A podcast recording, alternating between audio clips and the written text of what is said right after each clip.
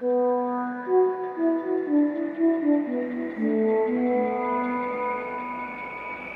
on, everybody.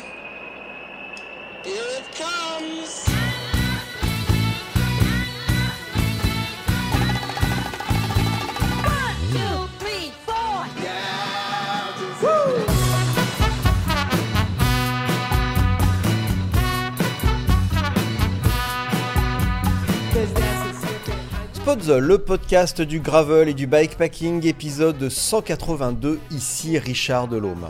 Oui, je sais, il y a eu une longue interruption, mais la vie est ainsi faite avec ses moments de joie et ses moments un peu plus sombres. Aujourd'hui, je reçois à nouveau Thomas Bourri, ou plutôt devrais-je dire Thomas Le Borgne. je te l'avais pas dit ça. Euh, car, pierre. car il revient de la Hope 1000 dont il a pris le départ avec un œil en vrac. J'en profite pour vous inciter à aller voir le film de Ryan Le Garec sur la GTMC de Thomas, mais également du même Ryan le film sur le Tour Divide de Josh Ibet, de véritables œuvres d'art dans un écrin de délicatesse. Les liens sont en description de cet épisode. Tu notes que je me suis donné du mal quand même. Hein Je, je vois que c'est vraiment entre poésie et chambrage. ah oui, oui, non mais... tu- je dire, suis sur la corde raide. Nous voilà donc avec Thomas, petit gabarit tout en muscle et en réflexion interminable qui fait l'effort de se déguiser en opérateur de centre téléphonique. Et à toute fin utile, Thomas est parti sur la Hope Mill avec une selle neuve, une erreur de débutant, et il soigne toujours ses blessures aux fesses à grand renfort de cicalfate. Bonjour Thomas. Salut Richard, merci pour une fois de plus pour cette magnifique introduction. Bon alors Thomas, mon grand, quel sentiment prédomine à la sortie à quelques jours après cette Hope Mill? Est-ce que tu peux commencer par replacer le contexte et nous rappeler ce qu'est cette course, s'il te plaît? Yes, euh, la Hope 1000 du coup c'est une course de VTT qui a lieu euh, en Suisse, qui est une course historique sur le calendrier des courses d'ultra distance, euh, qui est une course, je dirais à peu près sans organisation. On paye simplement les frais de fonctionnement de track leader euh, du tracking, mais euh, euh, c'est une course qui fonctionne plutôt en autonomie, un peu comme le Tour Divide où chacun se présente au départ. Euh, c'est une course qui part euh, de l'extrême est du pays, euh, sur les bords du lac Constance à Romanshorn, et puis qui traverse le pays sur 1000 km, en passant par euh, les massifs montagneux pour rejoindre euh, le lac Léman et Montreux, euh, où nous attend la statue de Freddie Mercury pour euh, la ligne d'arrivée. Voilà, cette course donc a lieu tous les ans au mois de juin. euh, il y a à chaque fois à peu près une petite centaine de participants. Euh, la particularité, c'est que l'organisateur de, de cette course participe lui-même et donc chaque année pédale à son rythme sur le parcours et sa maison se trouve au kilomètre 500 et on a donc l'opportunité de laisser un drop bag qui est euh, gentiment convoyé du début jusqu'à ce kilomètre 500 chez euh, euh, l'organisateur euh, où on peut récupérer euh, voilà, notre, euh, nos petites affaires. Voilà. Pourquoi hum, Alors, t'as pas répondu à ma question sur euh, le sentiment euh, qui prédomine? Euh, je me sens. euh, aujourd'hui, on est mardi. euh, Je me sens serein. Tout va bien. Super. Je suis en, je suis en voie de, de, de, repos. J'ai beaucoup dormi ces derniers jours. Et là, ça commence un peu à aller mieux. Donc, tu as fini avec, avec quel résultat? Donc, je fais sixième de la course. J'ai mis 4 jours et 12 et 15, euh, 4 jours, 12 heures, 15 minutes euh, pour, euh, pour terminer. euh, pour terminer cette course. Cette course, elle se gagne, elle est gagnée par Robin Guimperle qui a gagné euh, l'Atlas au mois de février. Robin, il a battu euh, le record de l'épreuve qui était détenu par Marin de Saint-Exupéry. Euh, Robin, il a mis, je crois, 3 jours, 12 heures et 30 minutes, donc presque 24 heures de moins que ce que j'ai mis. Euh, c'est assez euh, stratosphérique. hein, euh. il est, il est monstrueux, lui. Hein. On a eu des conditions clémentes cette année hein, par rapport aux années précédentes. Il a fait chaud, mais pas aussi chaud que les années précédentes. On a eu, je pense qu'il y avait 30 dans les vallées et 25 en haut, mais l'année dernière, Johan avait plutôt eu 40 degrés dans les vallées. Donc on a quand même eu voilà, un temps clément, quelques gros orages, mais bon, on est limite content de les avoir sur la tête pour se rafraîchir un peu. Mais rien de. Voilà. Donc tout qui était, qui était aligné pour, pour faire une belle performance. Et puis oui, oui, Robin, qui a un niveau bah, qui, était, qui était de toute façon dont on ne doutait pas, et, et de toute façon qui confirme la tendance qu'on voit sur les courses d'ultra d'un niveau d'adversité qui se qui se densifie de plus en plus. Ouais.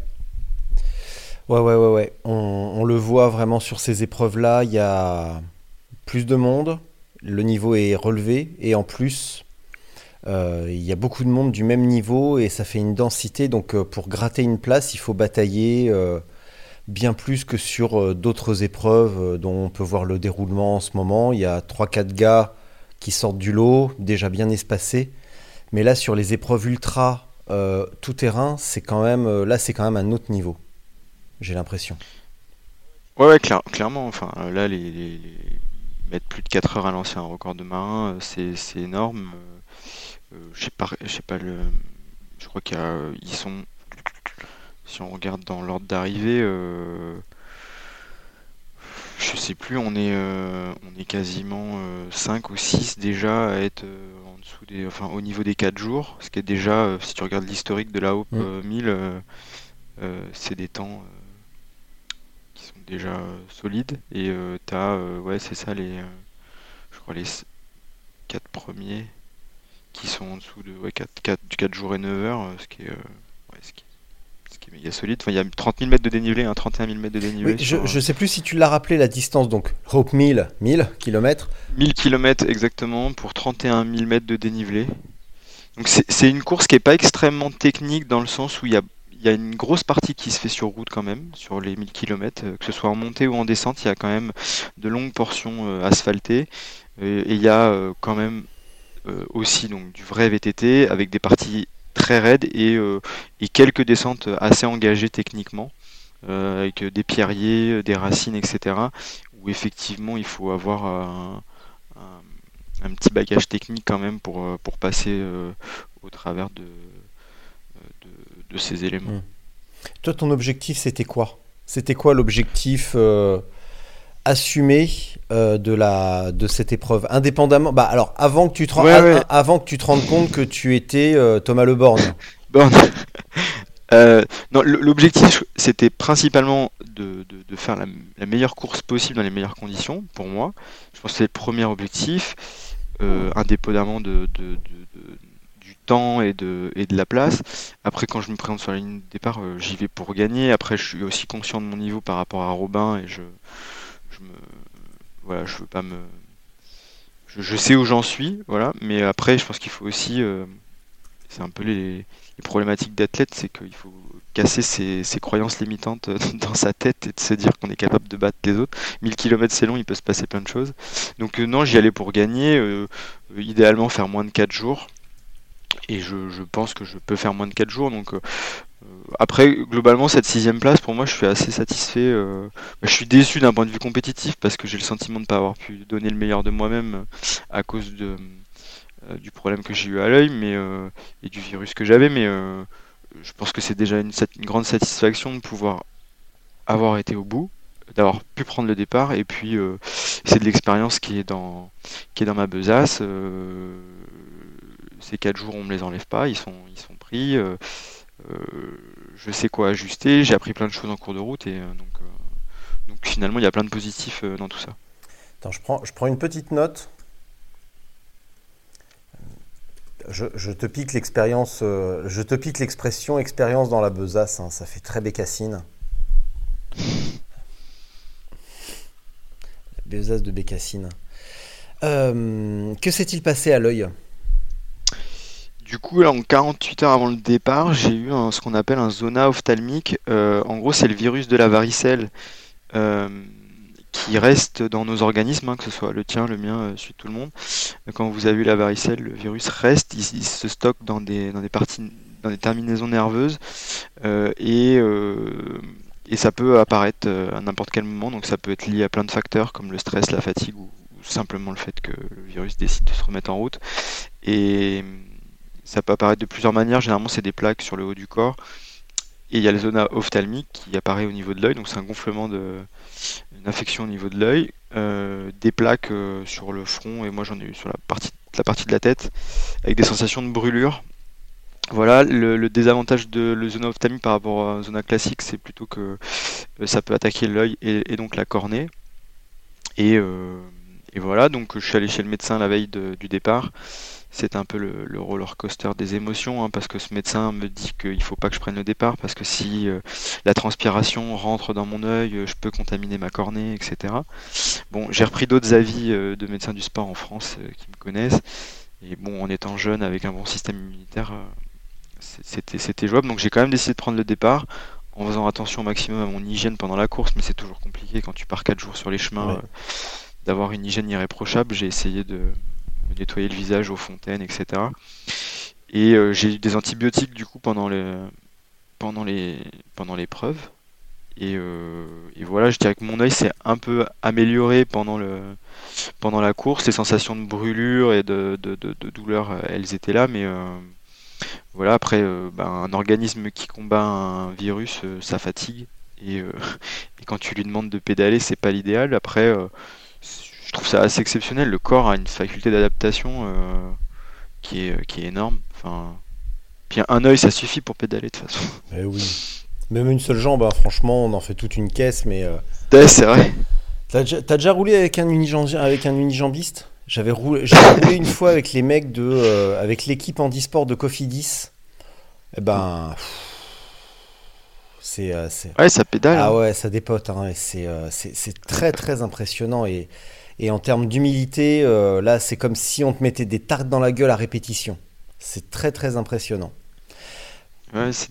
Mon petit Thomas, j'ai une question parce que là, tu viens de dire plusieurs trucs vraiment euh, vraiment cool. Et ce matin, j'ai reçu un mail, euh, un, SMS de Damien C qui me disait comment se lave-t-on sur un trip de plusieurs jours? Donc, je vais te poser la question à toi directement sur un trip, un bloc d'entraînement ou euh, une épreuve bikepacking comme ça, comment se lave-t-on? Se lave pas. c'est ce que j'allais dire. On baigne dans notre crasse. Et eh, la semaine dernière, après la TMV, quand j'ai pris la première douche, après trois jours, j'ai rincé. Et eh ben, il a fallu que je frotte encore après tellement c'était incrusté. Super, dégueulasse, bah oui, euh. dégueulasse. Non, mais on va dire à Damien qu'on ne se lave pas pendant les 4 jours. Euh, après, j'ai des lingettes bébé pour, pour, pour l'hygiène et mm. Et voilà quoi. Mm. Mais globalement, euh, non, on se lave pas. Là, la difficulté, c'était ouais, d'essayer de prendre soin de l'œil et de, d'enlever la, transpiration euh, au niveau des paupières pour pas euh, essayer d'affecter plus que ça l'œil. Après, globalement, je pense que j'ai eu de la transpiration dans mon œil plusieurs fois. Et après, bon, bah, j'ai, voilà, j'ai fait un petit contrôle ophtalmique hier matin, tout va bien, mm. super. Mais non, l'hygiène, c'est toujours des questions je pense, euh, lingette bébé euh, et, après euh, de l'eau et du savon quand c'est possible. Quand même. Bon, après, en trois jours, on va pas non plus. Oui, on va pas. On est juste sale. On a juste le cuissard qui colle un petit peu. On a juste, bah, pour nous, les garçons, on a juste les noyaux un peu collés à, collés à l'insert. Quand on enlève, c'est un peu crade. Mais après une bonne douche, c'est bon, c'est reparti, quoi.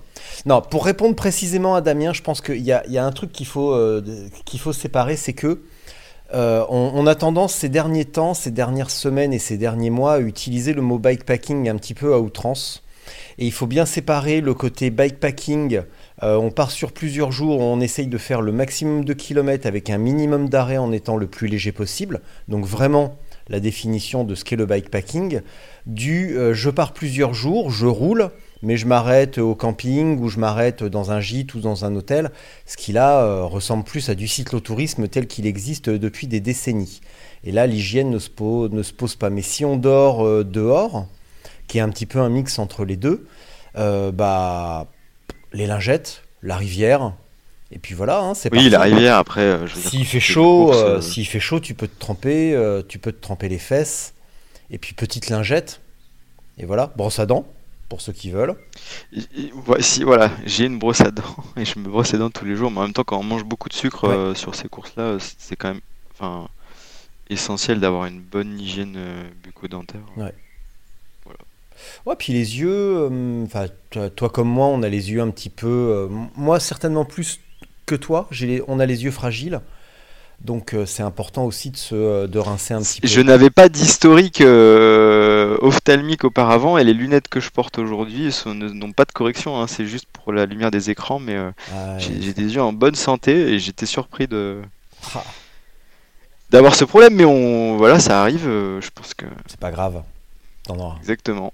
Ça Alors. peut pas empêcher de pédaler. Exactement. Alors, tout à l'heure, tu as dit, euh, quand je t'ai posé la question de l'objectif, tu m'as dit, et j'ai bien reconnu euh, les, euh, les réminiscences de ta préparation mentale, tu m'as dit terminer en faisant la meilleure course possible. Dois-je en conclure que tu t'es détourné du résultat final en tout cas, que tu te défocalises du résultat final, par exemple dire je vais, je vais à la Hunt, à la Hope, pardon, je, c'est, Hunt c'était l'ancien sponsor, je vais à la Hope, euh, il faut que je fasse un top 5, il faut que je fasse moins de 4 heures, euh, 4 jours. Et maintenant, tu sembles beaucoup plus relax en te disant j'y vais pour terminer et faire la meilleure course possible et en adoptant la meilleure stratégie possible. Et le résultat est une conséquence. Si tu appliques bien ton plan, donc que tu roules bien, que tu te reposes en quantité suffisante, etc., que tu déroules ta partition telle que tu dois la dérouler, le résultat est une conséquence. Donc ça permet de se détourner du résultat final. Est-ce que j'ai bon ou est-ce que je divague encore une fois de plus?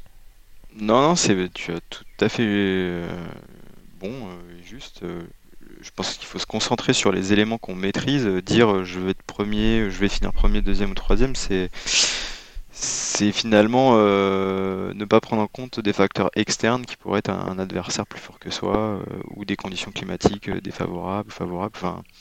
Donc moi mon objectif c'était de bah, du coup, je me suis complètement repiloté hein, finalement à 24 heures du départ. Je pense que déjà l'objectif c'était de finir. je me suis dit, j'ai pris, j'ai essayé mentalement de me dire une journée après l'autre, on, verra comment mon œil se,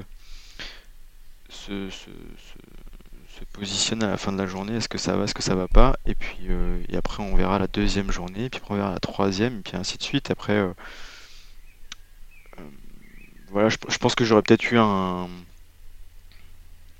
une approche légèrement différente si j'avais pas eu ce problème-là, mais dans l'idée, c'est vraiment, je me concentre sur ce que moi je maîtrise et pas, et pas sur les facteurs externes. Je veux dire, la performance de Robin, elle est escalée et de toute façon, euh, j'aurais peut-être pu avoir la meilleure course possible de mon côté. Euh, je, je, je pense pas du tout avoir les capacités de faire le temps qu'il a fait euh, pour le moment. Donc,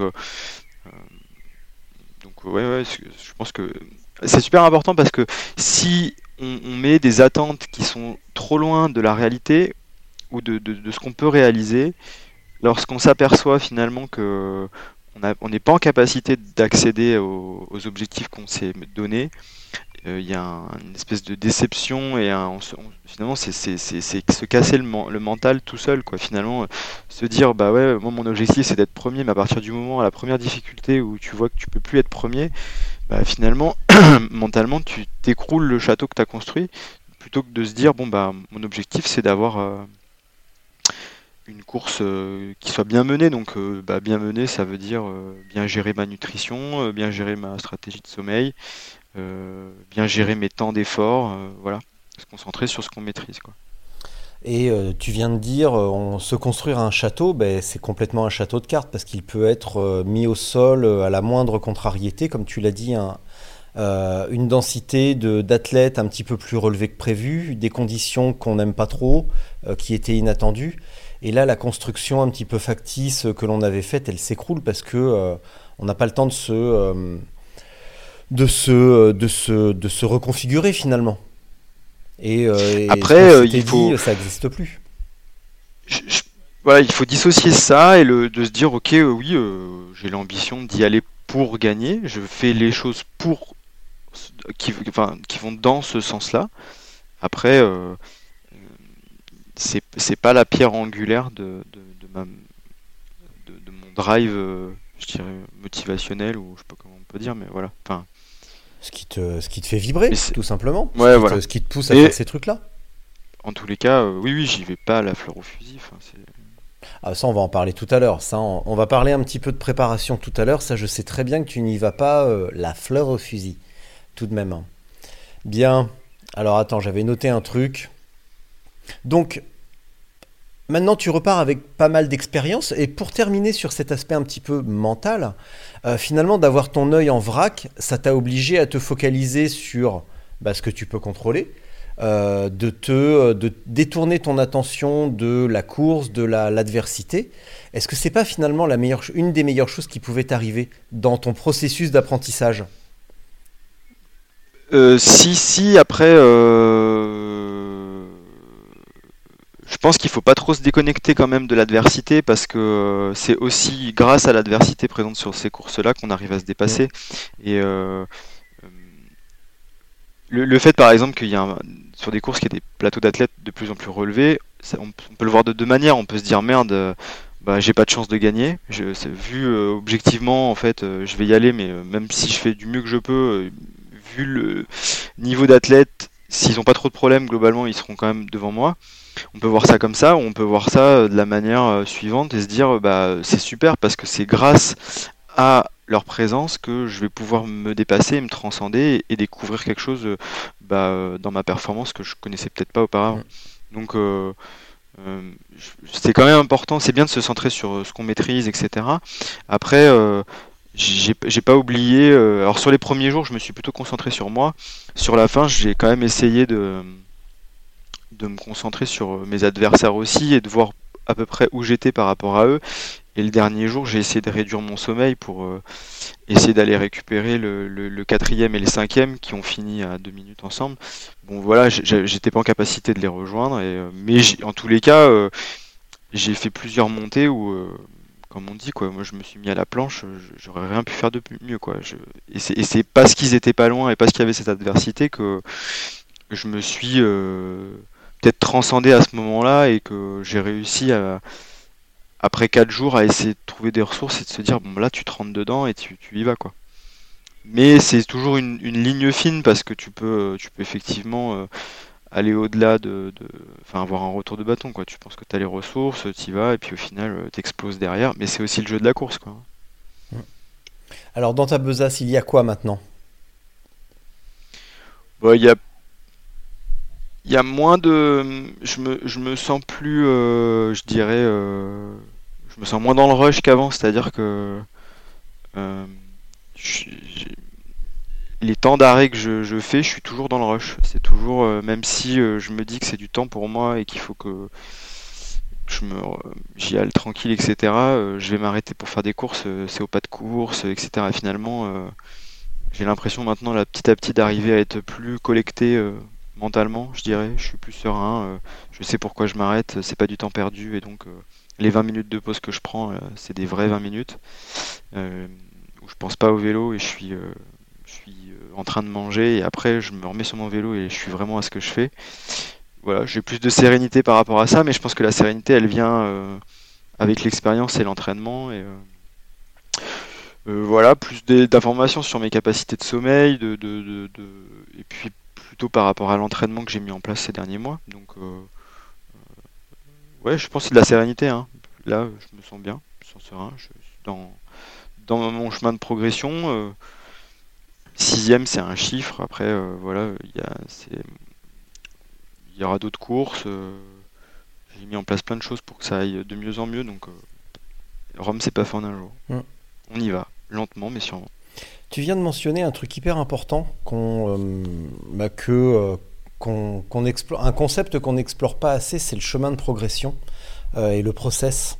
Et là, on voit que le, le bikepacking, tout ça, bah, ça fait un moment déjà que ça explose, que beaucoup veulent se mettre à l'ultra, au bikepacking, pour, pour être le héros, tu vois, euh, être le héros un petit peu en disant j'ai fait 1000 bornes, 2000, euh, j'ai dormi 4 heures à moitié à poil dans un fossé. euh, mais beaucoup ne voient, j'ai l'impression, que cette finalité ça engendre beaucoup d'erreurs, beaucoup de déceptions, éventuellement des blessures, des chutes. Ça engendre beaucoup de frustration, d'incompréhension. Alors que finalement, ce qui est intéressant, c'est pas le résultat final, c'est un peu comme le classement, tu vois, sixième ou vingtième. Euh, 20e si tu fais ou dernier si tu fais la meilleure course que tu pouvais délivrer à ce moment-là, et ben ça reste une performance, la tienne en tout cas. Et l'apprentissage pour le bikepacking et pour tout aussi, le gravel, enfin n'importe quelle pratique, ce qui est intéressant, c'est le processus et où on se situe dans le chemin et de mettre une petite pierre euh, à l'édifice l'une derrière l'autre, comme pour Rome d'ailleurs, et de se dire bah là j'en sais un petit peu plus sur le sommeil, euh, là je sais mieux organiser le bazar dans mes sacoches, euh, j'optimise mes arrêts. Et chaque course, chaque entraînement, chaque bloc amène sa petite pierre et c'est ça qui est vraiment cool. Enfin, j'ai l'impression ce qu'on voit de l'extérieur, c'est qu'on voit qu'il y a des gens qui réussissent, euh, qui arrivent euh, dans le bikepacking, qui font trois courses, qui gagnent, et on se dit merde, euh, ils n'ont pas d'antériorité, ils, arrivent là comme ça et ils gagnent, c'est facile pour eux. Et je pense qu'il y, a des fausses conceptions sur la performance, elle n'arrive pas comme ça. Et souvent, si on regarde les historiques de, ces personnes qui gagnent là, soit ils ont des très gros bagages vélo avant leur arrivée dans l'univers du de l'ultra-distance. Donc même si ils n'ont pas des connaissances approfondies sur la gestion du sommeil, des temps d'arrêt, etc., leur capacité physiologique leur permet euh, bah, d'être devant malgré tout. Euh, soit euh, c'est des personnes qui ont, au fur et à mesure, construit leur expérience et quand on parle de Sofiane, on parle de Christophe ou Justinas ou enfin tous ceux qui sont finalement plutôt devant ou Josh, etc. C'est des personnes, ça fait des années maintenant qu'elles pratiquent ça. Euh, elles ont fait beaucoup de courses si tu regardes mi bout à bout, et donc forcément l'expérience elle, arrive. Moi j'essayais plutôt de me dire là, euh, euh, finalement j'ai fait un post sur mes réseaux où j'ai dit que mi bout à bout ça fait c'est que ma troisième course en off-road. Alors je mets pas, j'inclus pas dedans le la GTMC, mais en gros j'ai fait l'Atlas l'année dernière, j'ai fait le Biking Man France et puis euh, qu'est-ce que j'ai fait d'autre? Je sais plus, j'ai un trou de mémoire. Mais euh, voilà, en gros, la, la tout volcano. J'ai fait la tout volcano, bah, j'ai abandonné. Tu mais tu l'as pas fini, mais n'empêche que tu étais, euh, tu étais là quand même et tu as appris un truc. Oui, oui, voilà, j'ai quand même fait 600 bandes. Mais bon, globalement, en fait, c'est une toute petite expérience. Et, c'est ça qu'il faut mettre en perspective, de se dire, bah en fait, oui, mais c'est normal, en fait, je suis à ma place. Euh, par rapport à mon recul, euh, où j'en suis. Et c'est aussi toute la complexité d'aller faire de l'ultra, c'est que on fait des courses, on en fait trois dans l'année, donc euh, bah, les années elles passent et tu, il faut petit à petit construire son expérience. Et après, bah, je dirais, il y a des expériences qui se construisent plus vite que d'autres, et le fait d'échanger, etc., permet d'emmagasiner de, voilà, des infos, mais il n'y a rien de mieux que d'être sur la course et de, et, de pédaler et de comprendre ce qui se passe à ce moment-là. Hein. Et, c'est pour ça que j'ai quand même décidé de prendre le départ et de, me dire bon ok euh, ton œil te permettra peut-être pas de d'être au maximum par contre il y a un truc à prendre il y a de l'expérience à prendre et, c'est voilà c'est dans la continuité du projet quoi finalement euh, là, tu viens de mentionner Sofiane et je me souviens d'une conversation récemment où, euh, avec les membres de Bistro Gravier, donc le groupe WhatsApp, description euh, dans l'épisode, dans la lien dans la description de l'épisode et je vous encourage à venir euh, visiter le bistrot. Ça jacasse du matin au soir. Les mecs sont dingues, je te jure. Et les mecs et les nanas, hein, parce qu'elles sont pas mieux. Hein. Et euh, récemment, on parlait de comment allonger les distances, comment casser la barrière du 200, du 300 et de se mettre un petit peu en situation de réussite au lieu de, euh, bah, finalement, à l'inverse, se mettre en situation d'échec. Et je me suis souvenu euh, bah, de l'exemple de, Sofiane. Enfin, ce que j'appelle se mettre en situation de réussite, c'est se mettre dans l'obligation de réussir. Euh, par exemple, partir faire une boucle avec des arrêts de train en se disant s'il y a un problème, bah, je rentre. Ça veut dire qu'à un moment donné, quand tu es un peu dans le mou, dans, le, dans, le, dur, que tu as un petit coup de mou et que tu vois un train, tu dis bah allez, merde, je rentre, je verrai ça une autre fois.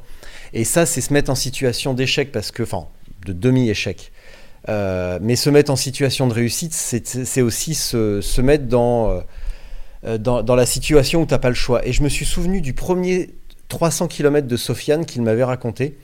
Et il m'avait dit, la première fois qu'il a fait 300 km, c'est que tout simplement, l'endroit où il était et la prochaine ville, il y avait 300 km. Et il l'avait jamais fait. Et son premier, ça a été ça parce que, en voyage, il n'avait pas le choix, tout simplement. Il avait simplement pas le choix, donc il a fallu qu'il fasse son premier 300 uniquement parce qu'il n'avait pas le choix, sinon il n'avait rien à bouffer. Donc, euh, et, justement, tu l'as dit à l'instant, euh, Josh, euh, Sofiane, tous ces mecs-là ont accumulé, et surtout Justinas, Justinas dans la catégorie élucubration et euh, course, euh, course dingue, Justina, c'est quand même le plus. euh, parce que les autres n'ont pas le, niveau de, galère que Justinas a enduré quand même. Euh, lui, les chutes, les casses et les explosions en vol, c'est sa spécialité. Ouais, après, juste, enfin, en termes de chiffres, quoi, euh, je crois que Justinas, avant de faire le Tour Divide, euh, il a fait 4 courses cette année, quoi. euh, Enfin, donc forcément, euh, quand tu fais 3, 4 courses, euh, 5 courses par an, euh, bah, Ça va t'as vite. toujours plus d'expérience que celui qui en fait, en- fait que 2, quoi. Donc, euh, euh, Mm. ça reste, euh, ça reste binaire. Et après, il y a toute la partie physiologique, euh, etc. Mais En plus. il y a, voilà. Oh, mais ça, c'est inhérent à chacun. Euh, là, euh, qu'il soit très fort, euh, c'est. euh, bah, en plus, il a trouvé plus fort que lui. Bon, il a pas eu de bol, mais il a quand même trouvé plus fort que lui, visiblement. Et, euh, Mais on va en reparler du Tour Divide. On en reparlera plus tard avec Steven. On va faire un petit, un petit débrief avec Pépère. Je pense que ça vaut le coup. Bah, je pense, ouais. Qu'est-ce que. On va reparler un petit peu d'entraînement parce que on- bah, ça fait plusieurs semaines que l'on échange euh, régulièrement tous les deux. Et euh, je me souviens qu'en début d'année, tu étais sur un entraînement euh, polarisé inversé. Donc, l'entraînement polarisé, c'est énormément de volume à basse intensité et très peu d'intensité élevée. Et toi, tu as fait un polarisé inversé avec énormément, d'intensité élevée et très peu de volume. Est-ce que tu peux revenir sur ta planification euh, de l'année? Comment tu t'es euh, comment tu t'es organisé cette année? Ouais, donc euh, j'ai commencé à travailler avec un préparateur physique à partir de novembre l'année dernière et j'ai repris l'entraînement à peu près à ce moment-là. Après, euh, j'ai fait trois semaines de coupure et puis j'ai fait un mois euh, où j'ai repris à l'envie. J'ai beaucoup couru, euh, j'ai fait des trails, j'ai fait du cyclocross, j'avais même réinstallé Zwift. J'ai fait quelques courses Zwift à, la maison. Et voilà, c'était un peu la ligne conductrice, c'était le plaisir et à l'envie. Et après, j'ai recommencé donc un premier cycle où j'ai fait donc peu de volume et beaucoup d'intensité élevée. J'ai fait deux, j'ai fait un mésocycle de 8 semaines. Euh, après, j'ai eu une, phase de transition et j'ai travaillé euh, sur, j'ai fait un gros mois de février euh, qui était axé uniquement sur du volume à basse intensité. Donc, je crois que j'ai fait 85 heures, quelque chose comme ça. Et après, j'ai basculé sur une, un deuxième mésocycle, pareil, j'ai fait, fait 8 semaines, que du travail à SV2. euh, Explique. En gros, euh, euh, c'est soutenir une intensité euh, qui est proche de celle qu'on peut tenir pendant une heure.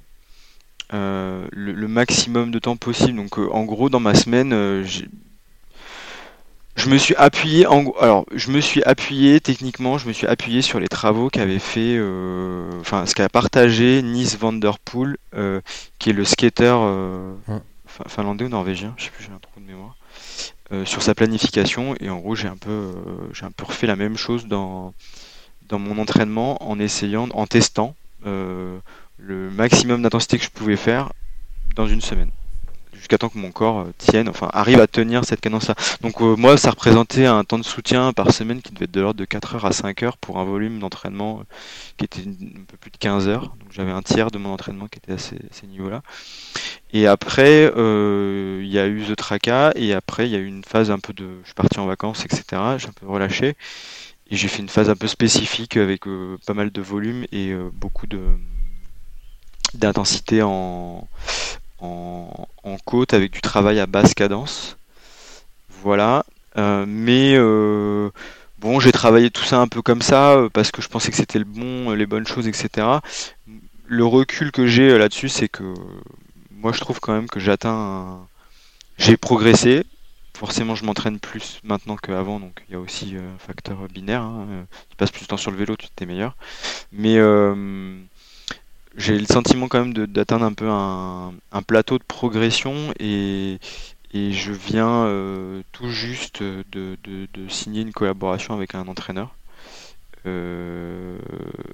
qui entraîne des athlètes euh, qui sont sur des Coupes du Monde de VTT.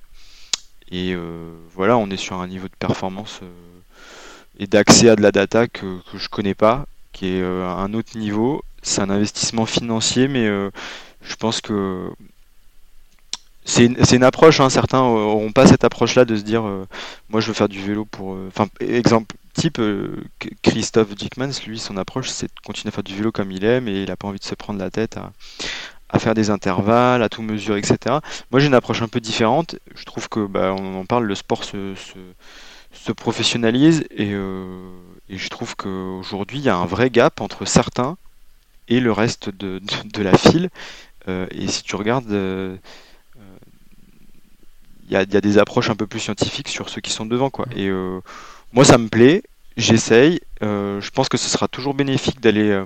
Je pense que c'est bien aussi de se dire à un moment donné, bon, quelles sont mes compétences, jusqu'où je peux aller et jusqu'à à quel moment j'atteins un plateau. Et je pense que euh, j'ai un certain niveau d'intérêt et de connaissance sur la physiologie, mais en fait, elle restera quasiment nulle versus un professionnel euh, dédié à, à, ça et qui entraîne d'autres professionnels euh, et, qui en plus euh, font foi de, de, résultats quoi. Donc donc voilà. Là je finalement je change ma manière de m'entraîner et je, remets ça je fais confiance à quelqu'un d'autre. C'est pas évident je dirais pour moi qui aime plutôt contrôler à peu près tout.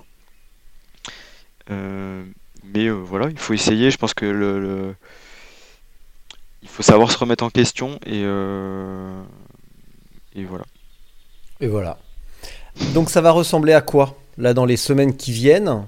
Euh, Ton entraînement va ressembler à quoi? Alors déjà avant ça, euh, prochaine échéance, prochain objectif? Je vais à Further Pyrénées mmh. à la fin du mois d'août, qui est donc une course un peu sur un format hybride qui fait 500 km mais avec beaucoup de portage de vélo. Il y a des secteurs obligatoires dont certains avec des couvre-feux euh, et il y a une gestion de l'itinéraire libre entre ces secteurs. Donc c'est un mélange finalement. Euh, il y a un peu, euh, je dirais, et de la pédale et de la stratégie et, et de la gestion. Il y a un, y a un mix. C'est un événement qui est assez intimiste. Je crois qu'on n'est pas beaucoup au départ. On a une petite quarantaine, quelque chose comme ça. Ouais. voilà, sur un format qui change. Et donc ça, c'est la prochaine échéance à la fin de, du mois d'août. Et après, j'ai un je remonte un projet média un peu comme celui de la GTMC, mais sur la fin d'année. Euh, où l'idée, euh, où l'idée, c'est de, c'est de refaire euh, la première étape du Tour de France 1903, mais sur la nuit du solstice d'hiver. C'est le 120e anniversaire du Tour de France cette année, donc on reprend Ryan, on reprend mon papa, et l'idée c'est de, de, boucler la boucle de de, cette aventure-là de momentum sur un deuxième projet euh, euh, comme celui-ci. Et ça fera mon année. Euh, ça fera mon année. Et la suite, après, je la vois. L'année prochaine, j'ai l'intention d'aller sur le Tour Divide. donc pour moi, l'objectif cette année, c'était de faire des courses qui me donnent des éléments à mettre dans ma besace, comme on a dit tout à l'heure, et en termes de compétences, euh, et puis euh, pour arriver dans des bonnes conditions l'année prochaine. Et je pense que je retournerai faire l'Atlas Mountain Race euh, en début d'année prochaine, probablement. Mmh. Donc, à quoi va ressembler ton entraînement à partir de maintenant? Eh ben, je ne sais pas. J'ai une réunion demain à, ce sujet. le partenariat que j'ai signé, il est tout récent, donc j'ai une visio demain pour, pour parler de tout ça. Donc euh, probablement beaucoup de tests dans les prochaines semaines Mmh. euh, pour établir des profils métaboliques, euh, ce genre de choses. Et puis, et puis après, voilà, on pourra refaire un, un podcast dans quelques mois pour, pour avoir un feedback de est-ce que cet argent investi vaut le coup et comment qu'est-ce que j'en ai appris, qu'est-ce que j'ai appris, voilà. Ouais. Et répondre à cette très grande question, a-t-on déjà vu un capteur, un, un, un lecteur de lactate gagner une course? Sur des courses comme l'ultra, il y, a quand même un grand facteur qui est lié à euh, des choses qu'on maîtrise pas. Euh, euh, et puis ça peut être très lié à savoir réparer sa roue, réparer son vélo, enfin solutionner des, problématiques qui sont hors, physio hors, physiologie. Moi, je décide de m'entourer sur des, choses que je maîtrise pas. Et puis sur les parties que je maîtrise, enfin en tous les cas, je connais mieux la gestion de mon sommeil, je sais réparer mon vélo de A à Z. Bon, ça c'est pas un entraîneur qui va me l'apprendre. Par contre, euh, mieux optimiser euh, mes zones d'entraînement euh, pour être plus performant sur le vélo, bah, ça c'est une, une, data que moi je maîtrise à, à, en partie, mais, mais, mais, mais, pas suffisamment. Donc ouais. voilà. J'avais noté un truc. Depuis tout à l'heure, on parle de compétences, euh, de chemin, de, euh, de, progression. Quand toi, tu parles de compétences pour du bikepacking et de l'ultra, qu'est-ce que tu entends par tout ça? Dans le sens où il y a la partie physique, il y a la gestion, la stratégie, le mental.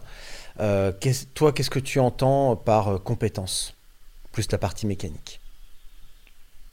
Ouais, bah c'est ça, c'est finalement euh, comment est-ce qu'on silote. euh, si je prends une feuille Excel et que je tape euh, ultra en haut, euh, combien de verticales je mets? Bah, je sais pas, il y a les compétences mentales, il y a les compétences techniques, il y a les compétences physiologiques. Puis je fais des verticales comme ça, et puis en face de, de chacune de ces, enfin en tous les cas, dans, dans chacune de ces verticales, je mets un ensemble d'éléments. Donc les, les habiletés mentales, ça peut être prendre du recul, ça peut être, je sais pas, enfin je fais des, des sous-listes comme ça, et puis en fonction de ça, j'essaye de voir. Quels sont les outils que j'ai pour euh, y répondre de la meilleure manière possible. Et euh, ça fait très cartésien hein, dit comme ça, mais euh, Il faut, il faut, ça. après, Ça fait un peu rationnel quand même. C'est vrai que ça fait un peu. oui, oui, j'ai une approche rationnelle, mais après le, j'oublie pas que, enfin, la finalité c'est, c'est que c'est que du vélo. Je me fais plaisir sur le vélo et et, et voilà. Après c'est que du vélo, mais euh, je, je l'aborde de manière sérieuse et euh, Et, et c'est comme ça que je me fais plaisir. hein. Et j'entends tout à fait qu'il y a d'autres personnes qui euh, qui n'aient pas envie d'avoir cette approche et qui et qui et qui réfutent cette approche et qui pensent qu'on peut réussir. euh, et je pense qu'on peut réussir sans ça. Moi, c'est pas. euh, euh, je prends pas ce chemin-là. Je- ce que j'aime aussi, et je trouve que quand on monte un projet sportif ou qu'on est dans une dynamique de, de performance qui est compliquée, c'est de garder ces niveaux de motivation sur le long terme. Et à titre personnel, moi j'ai pas un écosystème de performance, c'est-à-dire que j'ai pas j'ai pas 50 potes qui font du vélo, euh, qui entendent euh, faire des résultats, etc. Et donc euh, même si mon entourage me soutient dans ma démarche, euh, bah, je trouve que savoir s'entourer par exemple euh, d'un entraîneur euh, auprès duquel euh, bah, tu t'engages euh, sur des entraînements, euh, euh, etc. Bah, ça te replace dans ton projet et ça, moi ça me permet de me dire ok, bah euh, euh, j'ai des engagements qui sont auprès d'autres personnes, c'est des gens qui me replacent dans mon projet sportif et qui m'aident à garder ma motivation euh, sur le long terme, mais à me dire bah oui c'est possible d'y arriver. Parce que quand on est tout seul, penser qu'on peut tout gérer tout seul, à un moment donné on s'essouffle, mais ça ça marche dans le sport et ça marche sur la Ouais. partie professionnelle. hein. Euh, un entrepreneur euh, qui euh, souhaite tout faire lui-même, à un moment donné ça coince quoi, il y a besoin de déléguer et puis je trouve que y y a cette expression, on est la somme des personnes qui nous entourent. Donc, euh, euh, l'objectif, c'est d'aller s'entourer de personnes qui sont plus compétentes que moi sur certains sujets et puis de, euh, de profiter de leur expérience, de leur expertise pour, pour moi apprendre des choses. Quoi. Tu t'es pas mal en- amusé à utiliser des petits gadgets électroniques ces derniers mois aussi? Ouais, j'ai utilisé un, un capteur, je l'ai là, là, ça s'appelle le Grasport, qui permet de mesurer les, les niveaux d'oxygène euh, euh, dans les muscles afin d'avoir une, gestion de l'intensité qui est, plus, euh, qui est plus proche en tous les cas des sensations, en tous les cas qui s'appuie pas juste sur de la puissance, mais qui va chercher d'autres éléments physiologiques.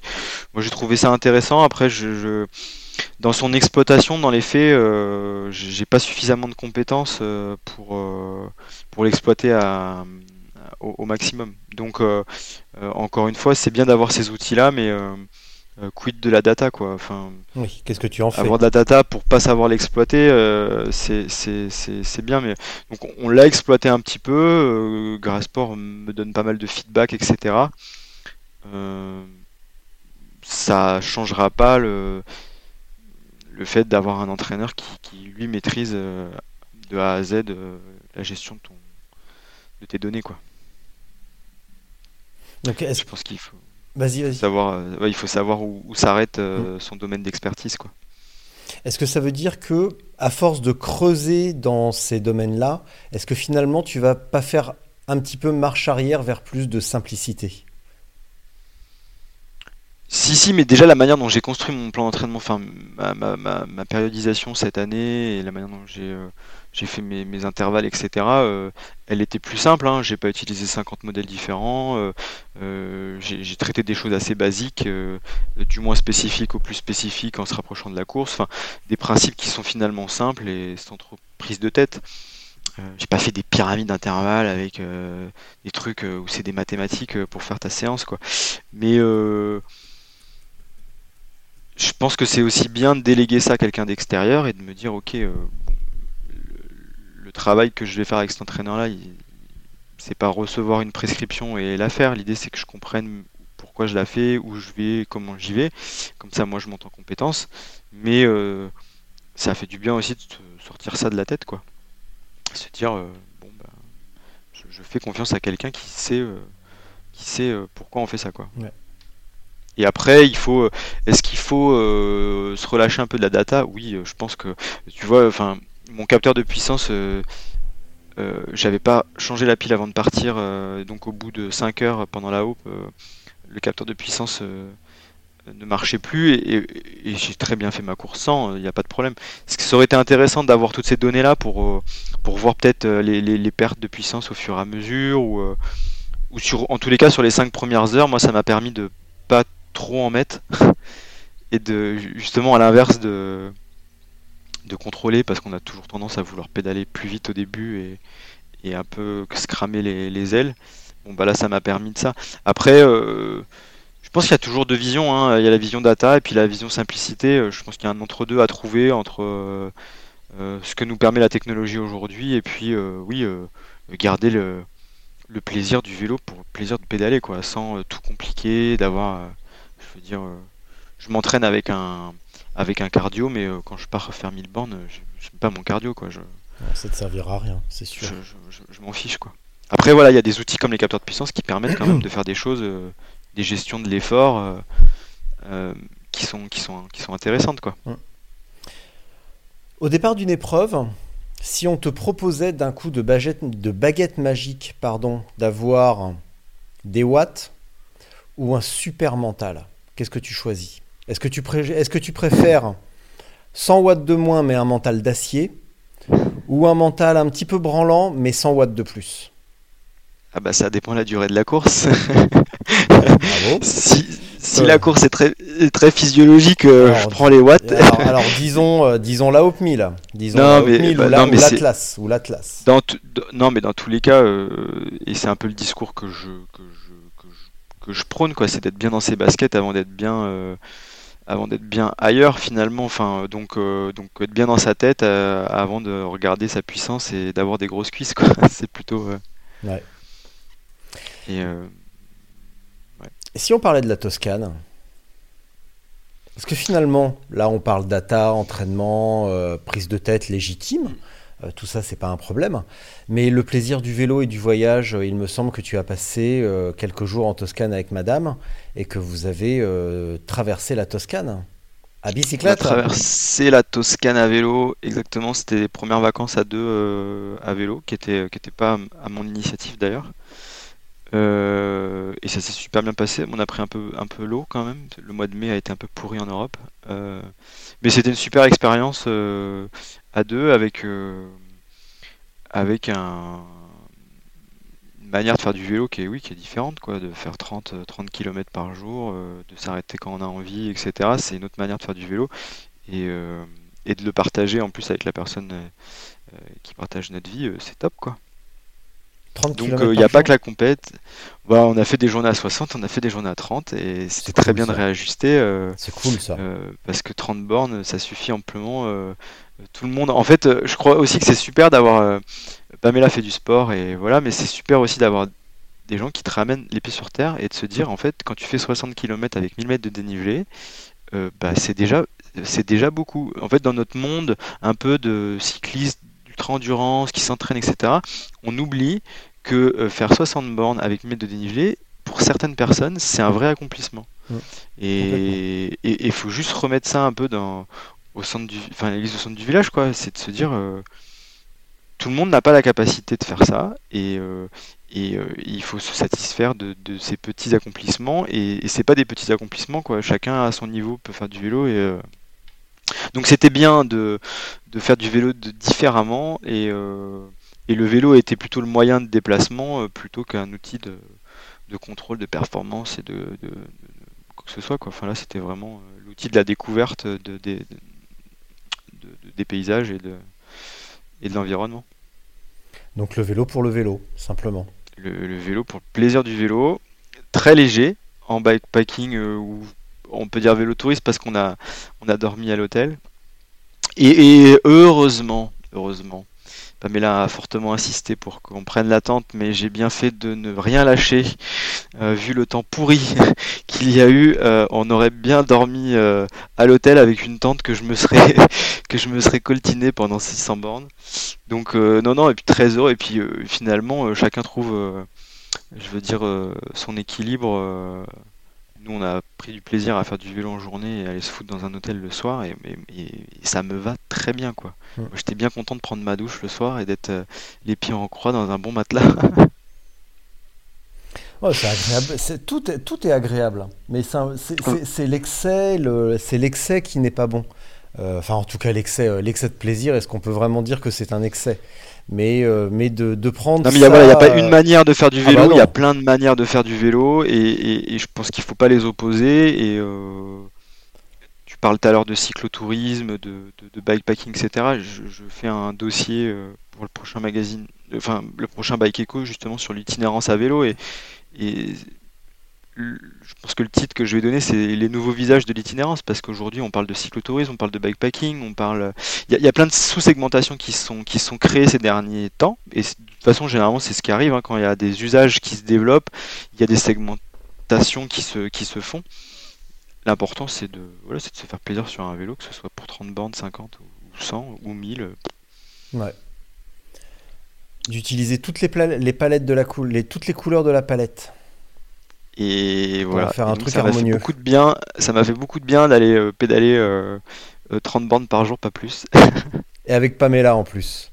Et avec Pamela en plus. Bah oui, c'est sûr qu'avec une autre, ça aurait pas eu le même charme, c'est certain. Exactement. Thomas, je vais te laisser pour ta minute de solitude. Donc, à moins que tu aies quelque chose à ajouter, mais je pense que l'on a fait le tour pour aujourd'hui.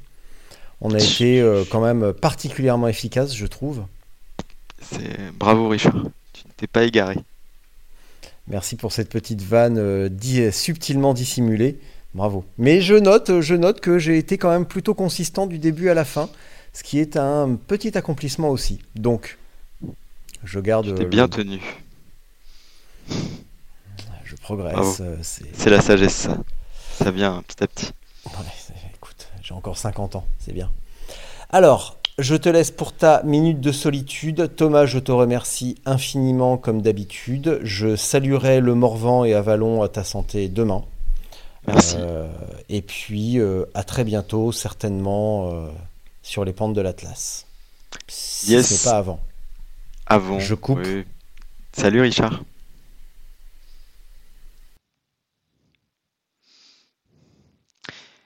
Une minute de solitude en plus. Et ben, merci euh, encore une fois à tous ceux qui ont écouté jusqu'ici. Euh, j'espère que ce petit débrief de, la Hope 1000 euh, vous aura apporté quelques, quelques éléments. et, et voilà, faites du vélo, profitez, c'est l'été. Et à bientôt.